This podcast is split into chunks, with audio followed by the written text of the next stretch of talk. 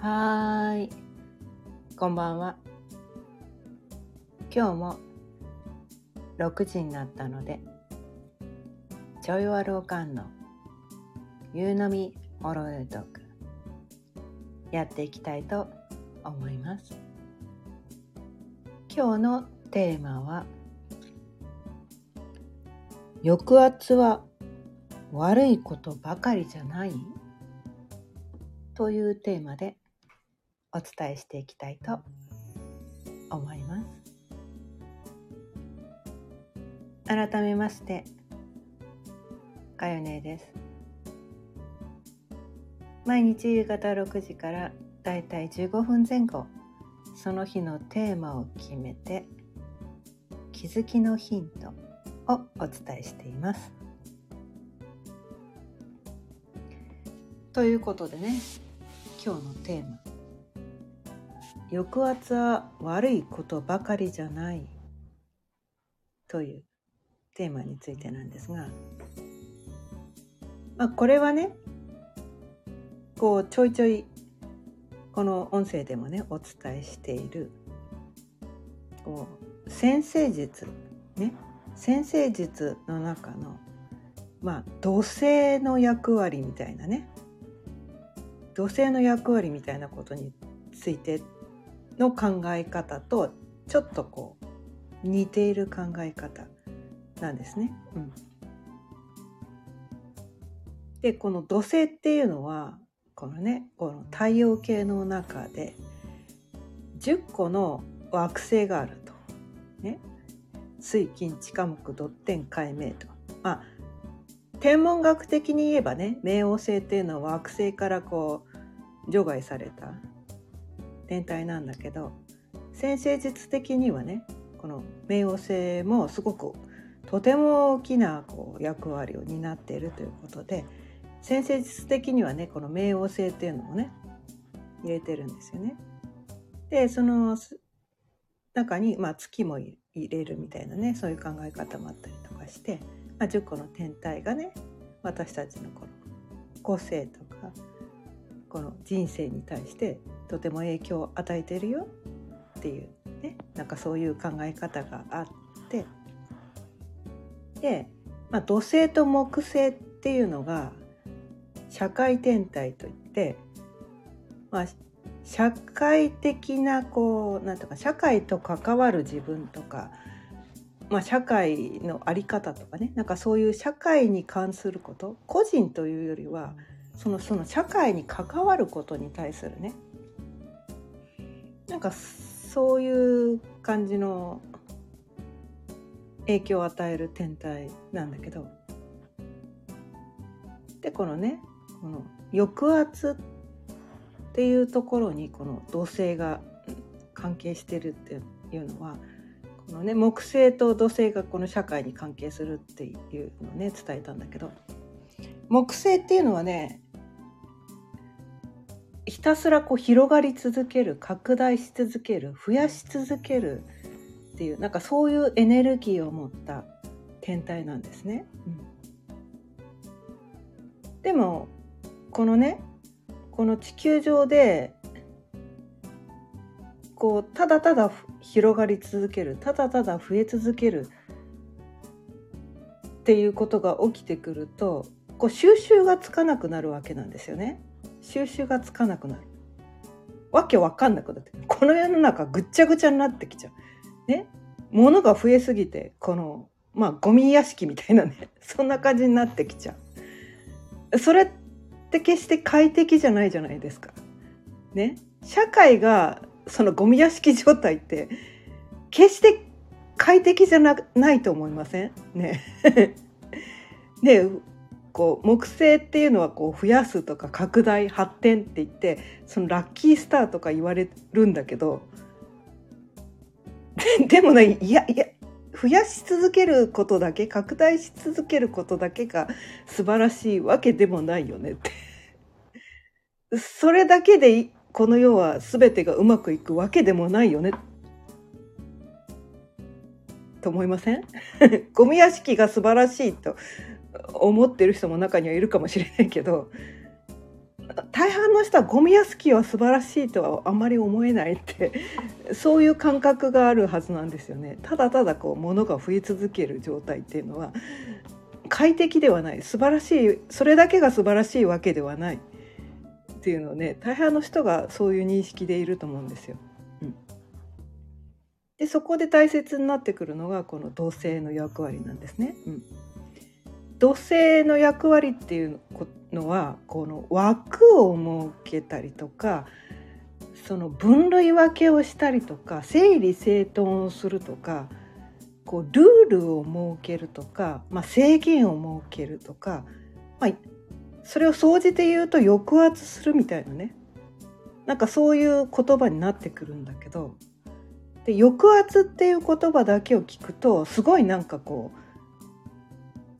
嫌な感じしません？抑圧っていうと抑える圧力をかけるみたいなね。すごくこうなんかこう圧迫されるようなこう苦しいみたいななんかこう制限かけられてなんか自由じゃないみたいなね。なんかそういうなんかこう嫌な言葉なのかなって抑圧って聞くとね思うんだけれども。でもねさっきのねその木星の広がり続けるだけ？ただただ増やし続けるだけでゴミ屋敷にね地球上がゴミ屋敷みたいになっちゃったら誰も快適に過ごせないわけなんですよ。ね？会社がゴミゴミの状態ねもう収集つかないもう人が増えすぎてで誰が何の仕事してるのかさっぱり分かんないとか物がね全然整理されてなくてどこに何があるか分かんない状態の会社って全然うまく機能しないわけなんですよ。うん、だから木星っ てすごいラッキースターラッキースターって言っちゃっていいのぐらいに私思うんだけどいやそっちも大事だけど木星と土星どっちものこの均衡ねバランスが取れてる状態の方がやっぱりいいのかなっていうのはすごく感じてて。でこの抑圧っていうこと、うん、抑圧っていうこと場を聞くとすごいなんかこう嫌な感じがして抑圧されたくないとか思うんだけど思うんだけどこの土星がね抑圧してくれるおかげでこの世の中がなんとなくこういい感じにこう機能してる。ね。会社の中がねいろんなこう、まあ、会社とは限らない社会ですね、まあ、学校とかね、うん、コミュニティとかなんかこうルールがあることによってその中がこううまく整頓されててこの役割分担とかね、うん。まあ、部署が分かれててこの部署は何をするところみたいなね。なんかそういうことがこう決まっててまあ何何時に始まって何時に終わるというこう就業規則みたいなものものがあることによってこう働きやすいね、うん、環境お昼休みちゃんとありますよとか休みはね年間何日ありますよとか有給休暇年間何日ありますよとか。なんかこうルールがいろいろあることによって私たちってこの無理をしすぎずにこう快適にねこうバランスよくこう日中は仕事してで定時になったら帰ってみたいなね。朝はそんなそのね、1日24時間働きっぱなしってじゃなくてちゃんとその就業規則が決まってることによってその昼夜のねこうこうバランスが取れてきたりとか、うん、それをだから抑圧と見るか、ね、こう私たちをこう快適にこう生活させてくれるためのなんかこう方便というかね、うん、なんかそういうための仕組み仕組みって言った方が一番分かりやすいかな。うん、制限って捉えちゃうとなんかおかしな方向に行くけどそのその仕組みがあることによって私たちはこう無理しすぎることなく、うんうん、なんかこうバランスの取れた生活が送れるのかな。でこの世の中もね物が増えすぎることなくねある程度の制限ね、であの、まあ、業界とかって分かれてるじゃないですか。でその業界の中での微妙なねこう暗黙の了解みたいななんかそういうルールがあったりとかして。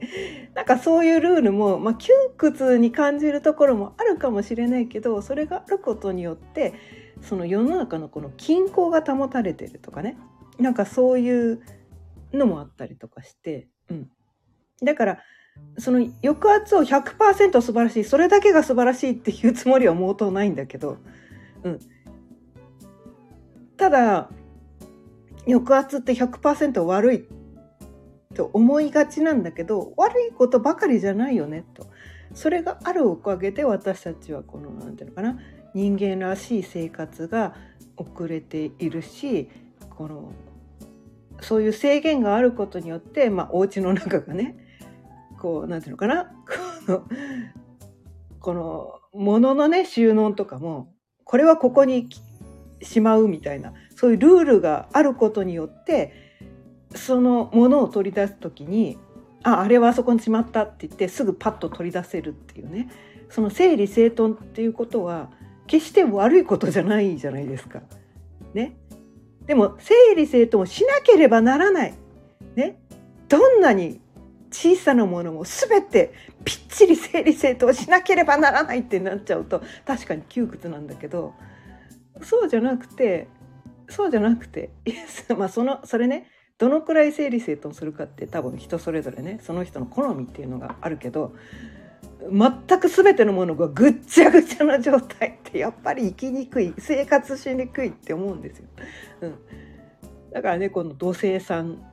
ね、自分全ての人がねこの土星の影響っていうのを受けてるから、うん、でそれはね抑圧という性質でもあるんだけれどもその制限とかねまあこれをしなければならないねばべきとかねなんかそういう考え方をするところもあるんだけどでもやっぱりそのねばべきだけで生きてると苦しいんだけどでもやっぱり多少は多少は多少やっぱりそういうとこもこの人間のねこの地球上で生きていくためには多少はそのねばべきってちょっとぐらいないとちょっとぐらいないとやっぱりねこう人間生活ねうまく送れないんですよ。ね？法律はやっぱり犯しちゃいけないよねとかね？この車の運転をする時にはやっぱり交通規則守ら守らなければならないよね みたいな 守った方がいいよねその方がみんな安全だよねってあるじゃないですか絶対あるじゃないですか。でそうなの100%関係ないってやっちゃったらそれ多分この世の中でうまく生きていけないんですよ。やっぱりねお店行ったらちゃんとお金を払ってね物を買わなきゃいけないし全部タダで持ってこれるわけじゃないんです。やっぱりルールがある人間社会のルールっていうのがあるんですよ。それを抑圧と取るか私たちのねこの地球上での生活を快適に送れるようにするためのこの仕組みと取るかによってその土星をねその制限とかねその抑圧苦しい苦しいという側面だけで見るのかありがたいという側面で見るのかどっちの方からも見ることはできるんだけれどもどっちから見たらあなた幸せですか？って話なんですね。うん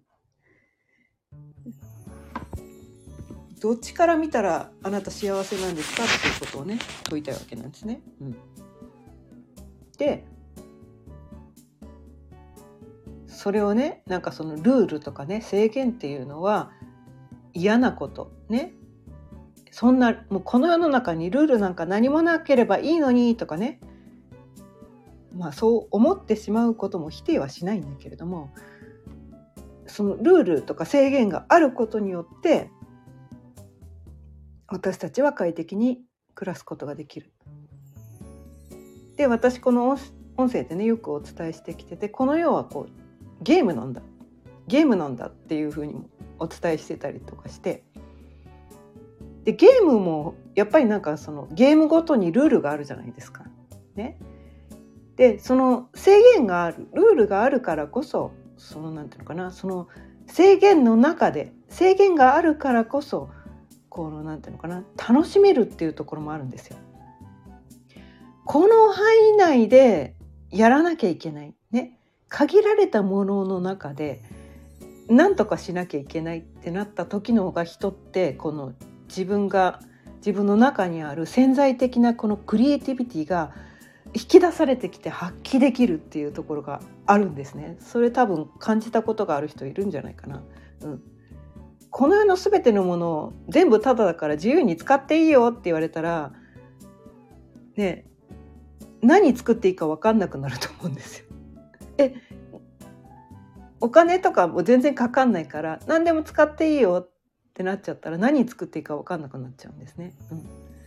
まあ、料理とかがね分かりやすいと思うんだけど、うん、今ね今うちにある材料だけでできる美味しい料理を作りましょうって言われるのとこの世にある全ての食材を使って美味しい料理を作りましょうって言われた時にどっちの方がその人のクリエイティビティが発揮されるかっていうとかとかどっちがこうなってるのかな。ななんだろうかな。工夫ができるか。潜在的な潜在的なですね。もう本当に潜在的なこの素質が目覚めるってやっぱりね制限がかかった時なんですよ。制限がかからないと何でもできちゃうから、うん、でも制限がかかることによってその今までねその自分の中に眠っていたその個性が性質が制限がかかることによって刺激されて目覚めるっていうことが起きてくるんですね。うん、